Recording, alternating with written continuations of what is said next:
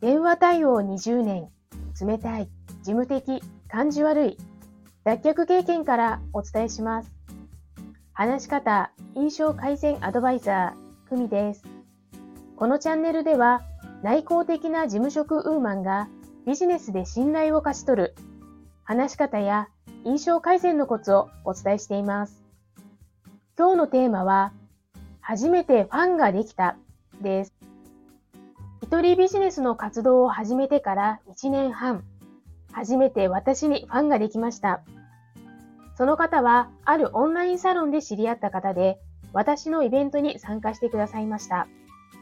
お会いしたのは2度ですが、私の話し方やコーチングの活動に共感してくださって、いつもポジティブなメッセージをくださいます。そして自ら、久美さんのファンですから、とおっしゃいます。いや、むしろ私がその方のファンなんです。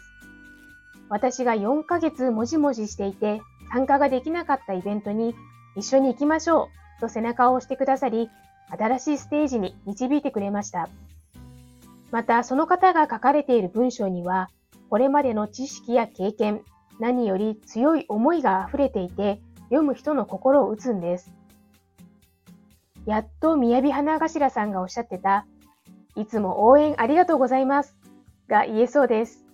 それではまた。